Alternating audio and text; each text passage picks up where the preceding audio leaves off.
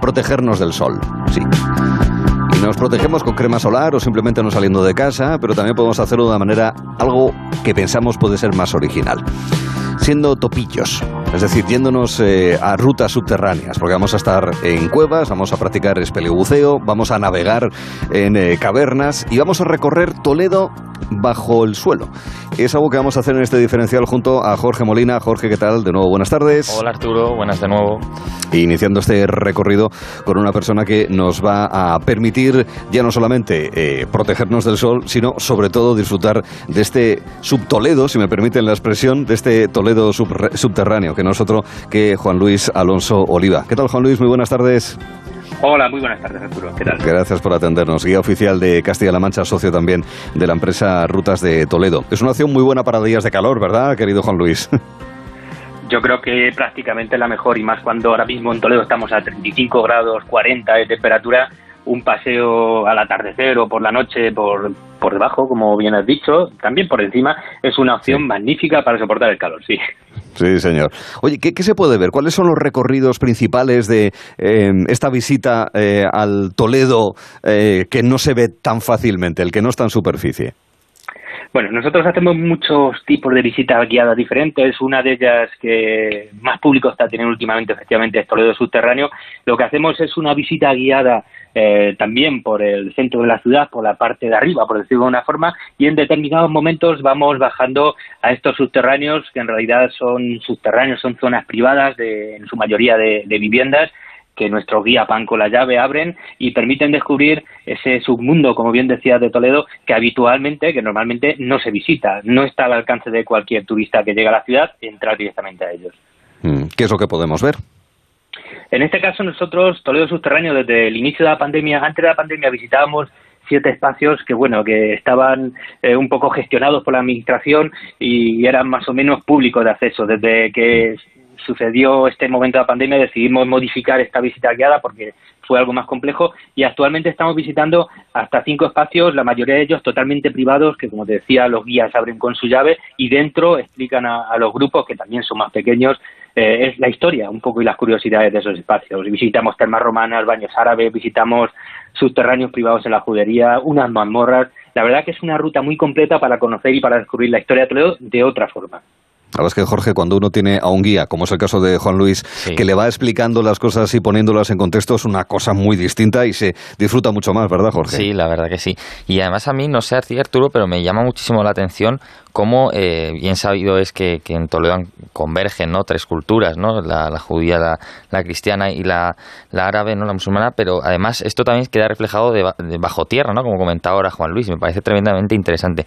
Yo, Juan Luis, quería preguntarte si Toledo ha ido construyendo eh, sobre sí mismo con el paso de los siglos, claro, porque he visto algún documental donde las antiguas construcciones, ahora hay otras construcciones sobre, sobre ellas. No sé si con el paso de los años se ha ido construyendo Toledo sobre sí mismo. Sí, claro. A ver, nosotros en Toledo siempre decimos que sería muy fácil estar, por ejemplo, por la noche en un cobertizo y de repente ver aparecer por una de las esquinas un caballero armado con una espada, porque siempre se dice que Toledo conserva esa estructura viaria, ese aspecto que pudo tener hace 100, 200, 300 años. Es verdad que Toledo ha cambiado, eh, pero se ha ido reedificando a, niveles de capas sobre lo que había antiguamente. En esta ruta que comentamos, por ejemplo, visitamos una antigua vivienda eh, la judería en la que posiblemente ese subterráneo antiguamente pudo ser parte de una vivienda judía, pudo ser el patio, pudo ser eh, las estancias en las que residían y ha ido elevándose el nivel de la calle, se ha ido construyendo y se ha quedado por debajo. Los subterráneos en Toledo no son especialmente profundos, no estamos hablando de cuevas por las que haya que arrastrarse o entrar con linternas en, la mayoría. Son espacios que han sido recuperados en los últimos años principalmente por el consorcio y no solo tenemos esos espacios provenientes, como bien decías, de las tres culturas que han habitado Toledo, en Toledo ha habido muchas más civilizaciones, han estado desde época romana, que nosotros también visitamos los restos impresionantes de unas termas romanas, termas que han sido recuperados hace relativamente poco tiempo, pero también eh, desde la Edad Media todos los pueblos que han pasado por ahí y han ido dejando su impronta, su huella también subterránea, no solo por a nivel de calle, que es lo que vemos habitualmente, sino también por debajo. O sea, todos han dejado un rastro y muchos de ellos todavía podemos recuperar y revivir esa historia en, los lugares que visitamos. Mm, Toledo abrazada por el Tajo, rodeando esa gran montaña que en definitiva sobre la cual se asienta Toledo y todos conocemos los desniveles que hay en la ciudad. ¿El agua qué importancia tiene en este Toledo subterráneo? Tiene mucha. Es curiosísimo, por ejemplo, lo que comentaba antes, eh, visitando Termae, esos restos de, la, de hace casi dos mil años de las termas romanas, como entrando dentro en los aljibes y la sensación de humedad tan intensa que hay todavía en ese espacio, pese a que estamos a una altura de entre 90 a 100 metros por nivel del río Tajo, que como bien han dicho, rodea la ciudad. Es muy importante el agua en Toledo porque siempre, históricamente, ha habido muchos problemas para dar de beber a los toledanos que se encontraban arriba. Desde las soluciones que se daban en época romana de crear un, un, acueducto que venía desde 30 kilómetros más allá en la presa de Alcantarilla, crear un acueducto que lamentablemente desapareció, almacenar en agua por vías subterráneas que todavía se, se, están descubriendo y se están conservando, como por ejemplo las cuevas de Hércules, que era un depósito final, pues ha sido muy importante hasta incluso el acarreo desde el mismo río Tajo, subir agua en burritos por los azacanes y repartirlas por distintas viviendas del casco hasta 1948, fijaros bien, no se recupera eh, el agua corriente en Toledo. Los romanos lo solucionaron hace dos mil años. En el siglo XVI hubo una solución intermedia que fue Juanelo Turriano subir ese agua mediante un ingenio a Toledo, pero hasta hace relativamente pocos años no volvimos a recuperar ese agua corriente en el casco antiguo de Toledo. Fijaros si ha sido importante el agua y sigue siéndolo en Toledo, mucho. Sí. Eh, Toledo no solamente es una ciudad, hay muchas Toledos y con distintos enfoques se puede visitar, sea en superficie, también en este recorrido subterráneo con toda esa historia que nos ha explicado nuestro invitado, Juan Luis Alonso Oliva, que te agradecemos muchísimo además que lo hayas hecho porque lo hemos visto incluso con luz, con el foco de tu casco. Venga, Juan Luis, un abrazo y gracias gracias. Muchísimas gracias, un saludo. Hasta la próxima y un saludo. Ahora lo que les proponemos es navegar bajo techo en una cueva. En concreto estamos ahora en Coves de San Josep, es decir, que estamos ahora mismo en Castellón y nos encontramos en la maravillosa serra de Espadán, la Val en fin, todo está muy cerca. Vamos a saludar ahora mismo a la directora de Coves de San Josep, es Alba Fas. ¿Qué tal, Alba? Muy buenas tardes. Hola, muy buenas tardes. Qué gozada de trabajar ahí bajo techo, eh, con fresquito. ¿Qué temperatura en Cubes de habitualmente? Pues a mí siempre me gusta decir que nosotros tenemos la primavera eterna, porque siempre hay una temperatura constante de, de 20 grados, así que es muy agradable la visita tanto cuando hace frío como cuando hace calor, como ahora en esta mm. época. Como ocurre siempre en el subsuelo, el agua es importante, nos lo mencionaba antes Juan Luis en Toledo, claro, en este asunto es completamente crucial porque es un recorrido, es decir, se puede en una pequeña lancha, en una pequeña embarcación, eh, recorrer este río subterráneo en Coves de San Josep, ¿verdad, Alba? Sí, así es. Históricamente, bueno, desde el año 36 ya empezaron a introducir las primeras barcas que vinieron de la Albufera, de Valencia, y desde ese día hasta hoy la visita que casi todo el mundo recuerda siempre de Coves de San Josep es navegar ese río subterráneo pues con esa barquita, ¿no? Con los tuyos, acompañado de familiares, de amigos y bueno, siempre es un recuerdo que la gente cuando repite la experiencia siempre siempre nos lo comentan. Tú, Jorge, que eres un gran navegante y que has cruzado mm. incluso en solitario el Océano Atlántico, desde Lisboa hasta La Habana. Seguro que esto no lo has hecho todavía, ¿verdad? No, no, no. Son, además son 800 metros, si no me equivoco, es el, río subterráneo navegable más largo de Europa. o sea, que no, no es cosa menor, ¿no? O sea, que está muy chulo. Pero no, no es solo, además, una cueva, ¿no? Que se puedan, en la que se puedan hacer rutas y demás, sino que también, si no me equivoco, organizáis, por ejemplo, conciertos, ¿no? Mm. Eh, desde 2016 organizáis... Em, Singing in the Cave, ¿no? que son conciertos en todas estas cuevas. Yo te quería preguntar, ¿tienen, ¿qué tienen de especial los conciertos en un lugar tan singular como este? Eh, ¿hay, ¿Hay cambios, por ejemplo, en cuanto a sonido se refiere respecto a, conciertos en el exterior?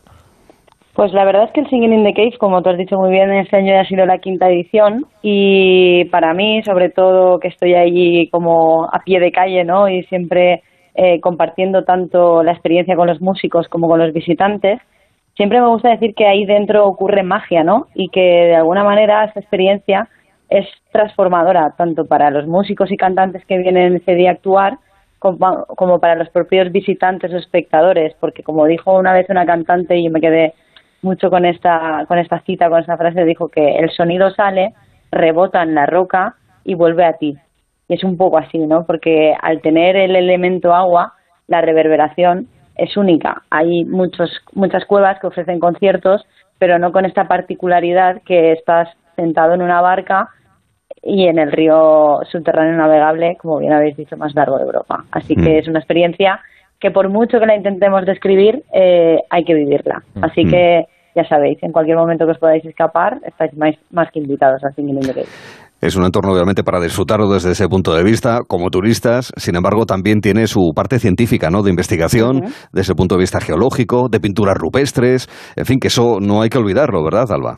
No, además el Descubrir de San Josep eh, es como un viaje en el tiempo. Eh, se encontraron, la historia se remonta ¿no? a 17.000 años de, atrás, donde ya se encontraron los primeros vestigios de presencia humana y hasta la actualidad. Y bueno, pues han ido pasando civilizaciones, pues tanto hay eh, hallazgos romanos de la era del bronce. Hace poco sacamos una de las vasijas que estaba prácticamente íntegra. Y también tenemos un poblado íbero justo arriba de la cueva. Así que hasta el día de hoy por ahí han ido pasando civilizaciones y civilizaciones y sigue siendo una cueva viva y sobre todo por destacar algún detalle en concreto todavía no conocemos el origen y es algo que a nuestros visitantes les suscita ¿no? mucha mucha curiosidad y expectación. Eso está bien. Oye, que siga habiendo incógnitas, eso hace que nuestro espíritu explorador siga vivo y que, por tanto, queramos avanzar en ese sentido. ya por último, sí. Eh, y una, ya, para ir finalizando, eh, queríamos preguntarte ¿qué, qué, tal está yendo el verano, ¿Eh? porque de alguna manera también soy sensor de, que, de, cómo van las cosas ¿no? en cuanto al, turismo en este verano tan particular. Pues la verdad, sorprendentemente muy bien.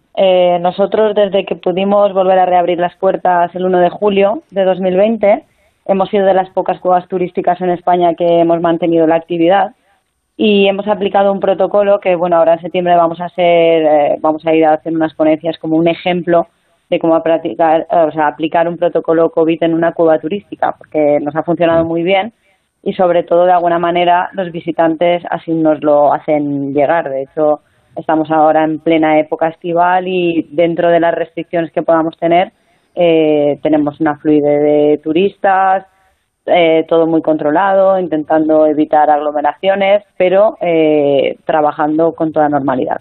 Mm.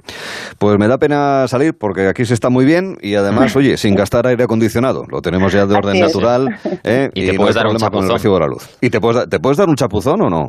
Pregunto. Sí, sí puedes, anda, mira. Sí, sí, sí. como novedad, desde hace cuatro años ofrecemos una actividad que es visitar la cueva en kayak. Esta ah, actividad se llama espeleo kayak porque damos eh, de alguna manera el argumento es más geológico. Eh, además estamos a puertas de firmar un. Antes habéis hablado de la conservación. Nosotros nos preocupa mucho este tema y vamos a firmar en breve un convenio con el Instituto Geológico y Minero de España. Y dentro de esa visita hay una zona que hay una profundidad de unos 5 metros donde los visitantes pueden bajar del kayak y se pueden bañar en el río subterráneo. Así que es una experiencia también muy recomendable. Muy bien. Y para pues todo el público, o sea que además a partir de ocho años lo puede realizar cualquier persona. Ah, pues lo apuntamos también. En Castellón, Laval d'Urso, Cobes de San Josep, su directora es Alba Fas, te lo agradecemos. Buen verano. Igualmente, gracias. Hasta la próxima.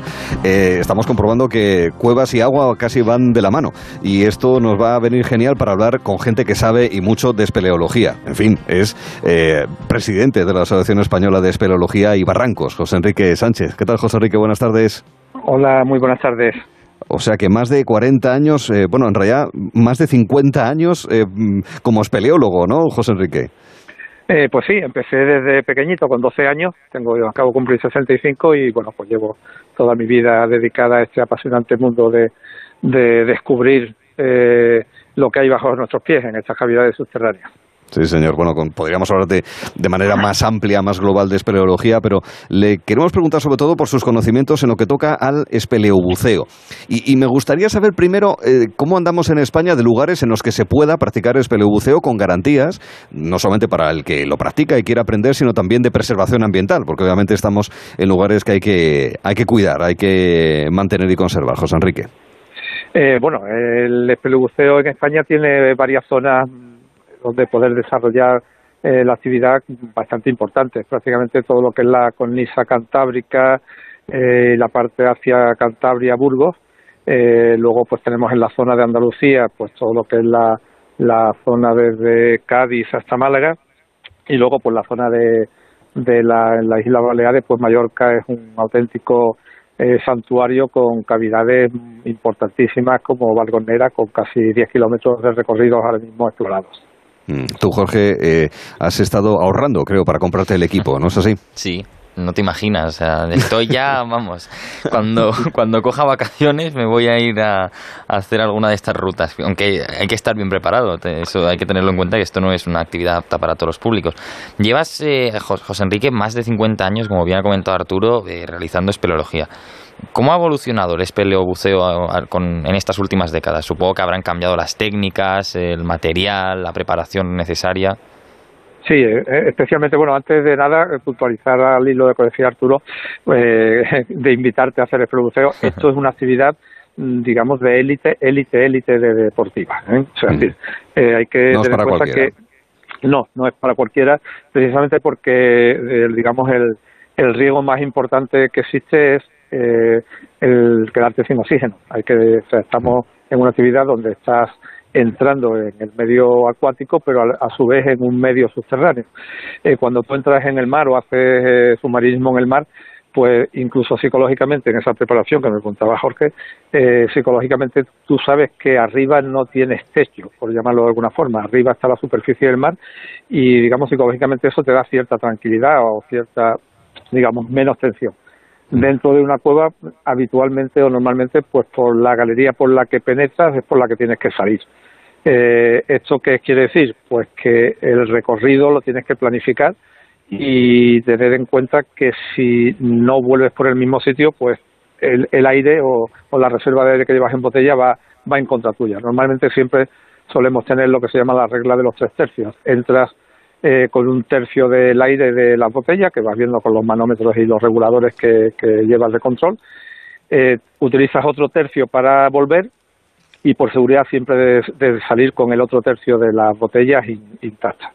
Y en este tiempo, bueno, pues igual que en muchísimos otros deportes, de, escalada, de espeleología, de, eh, incluso de bicicleta, pues todo, todo el, descubrimiento de nuevos materiales ha permitido un desarrollo de eh, todos los equipos que lo que permiten es sobre todo mayor seguridad. Eh, hay que tener en cuenta los años 70 el espelebuceo se hacía pues con los trajes de submarinismo de la época y con botellas con, con lo que son los conductos de aire de tipo tráquea muy eh, frágiles para la inmersión subterránea, porque volvemos a repetir, estamos como en tres dimensiones. Arriba tenemos también el, el techo de la cueva y los golpes o un roce con alguna estalactita o con algún una arista pues puede hacer que, que se rompieran estas estas tráqueas. Hoy en día, bueno, incluso pues con, la evolución de los trajes de neopreno, incluso de trajes secos para poder permitir eh, grandes inmersiones. ¿eh? O sea, hay compañeros ahí ahora mismo eh, yo creo que todos recordaréis aquel, aquel episodio, las cuevas de Tailandia, con aquellos chicos que ah, se sí, es verdad. Terrible que lo sacaron al final. Sí, sí. Estuvieron nueve días, yo creo, ¿no? Exactamente. Bueno, pues el espelobuceador que, lo, que los encontró, que los localizó, que yo creo que ahora mismo es el, el puntero que hay en el mundo, que Jason Malison es inglés, eh, la ha estado buceando aquí en, en España, en Pozo Azul, una cavidad que mm. hay aquí en la zona de Burgos, y, y bueno, pues digamos, él eh, ha estado 60 horas dentro de, de, un sifón haciendo el pelubuceo aquí en, en el mm. Pozo Azul, concretamente en Cobanera, en Burgos. Sí, sí. Oye, pues también saber ese apunte. Y José Enrique, ¿cuál es la experiencia que usted atesora y que le hace incluso emocionarse o estremecerse ¿no? de eh, práctica de espeleobuceo? Porque usted lo ha hecho en una veintena de países. Eh, pues bueno, lo ha hecho en una veintena de países y bueno, pues digamos de eh, hay aspectos digamos muy contrapuestos. O sea, por ejemplo, el disfrute de hacer espeleobuceo en los cenotes en México o en estas cavidades como las de Valgonera, en, Baleares, que son aguas muy limpias, muy transparentes, sin apenas sedimentos, que permiten flotar de alguna forma en el agua y deslizarse entre todas las cavidades, todo lo que las galerías y las estalactitas, las estalagmitas, y digamos, pues son aguas muy limpias, muy transparentes que, ya digo, permiten como, como flotar, eh, como la ingravidez, ¿no? Eh, por contra, bueno, pues momentos difíciles y, incluso, digamos, emocionalmente complicados, pues cuando has perdido algún compañero haciendo, haciendo flexeo. Ya, lógico y normal. Eh, Sí, sí, dime, dime, Arturo. No, no, dígame, dígame, que, quería sí, no, usted algo, sí. Sí, concretamente, bueno, pues afortunadamente en los últimos años pues hay muy pocos accidentes precisamente por la evolución de, de todo lo que son los, los medios materiales. Eh, recuerdo triste pues en el año 86 cuando en, el León pues eh, fallecieron dos compañeros míos en, en aguas de, del Pozo del Infierno, en Vega Cervera, en León. Eh, ¿Por qué? Pues porque el equipamiento que se llevaba en aquel entonces era eh, unos trajes de neopreno, pues como decía antes, de, submarinismo clásico. Estábamos acostumbrados a estar en aguas subterráneas de, con unas temperaturas de 12 a 14 grados, como puede haber en la zona de Andalucía o del Mediterráneo. Y bueno, las aguas estas en León, pues eran aguas muy frías, con 6-7 grados. Y bueno, pues uno de ellos murió por un síncope, una parada cardiorrespiratoria por el agua, por el frío del agua. Y luego, bueno, pues la tensión que te produce eh, estar ahí dentro de, de, de, de, ese espacio y que se produzca un incidente, pues bueno, eso hace que el otro compañero, pues digamos, tan, pues también falleció intentando rescatar al, al anterior. Vale. Pero por otro lado, bueno, pues esto es la exploración, esto es lo que, digamos, es el reto que tenemos y, y, y evidentemente procuramos hacerlo con, con la mayor eh, de la, la mayor garantía posible, pues controlando todos los equipos y controlando el descenso. Pues con precaución, con seguridad, para disfrutar de espeleobuceo. Que te enseñen primero gente que sepa, que eso es importantísimo, y a partir de ahí, si uno está bien preparado, pues eh, poder practicarlo. Debe ser eh, apasionante. Seguro que tiene usted imágenes no solamente en la memoria, sino incluso en la memoria de algún ordenador de fotografías que le recuerde esas experiencias. José Enrique Sánchez es presidente de la Asociación Española de Espeleobuceo y con él hemos querido bucear un poco, aunque sea con imaginación. José Enrique, muchísimas gracias. Es muy amable. ¿eh? Muchísimas gracias. Gracias.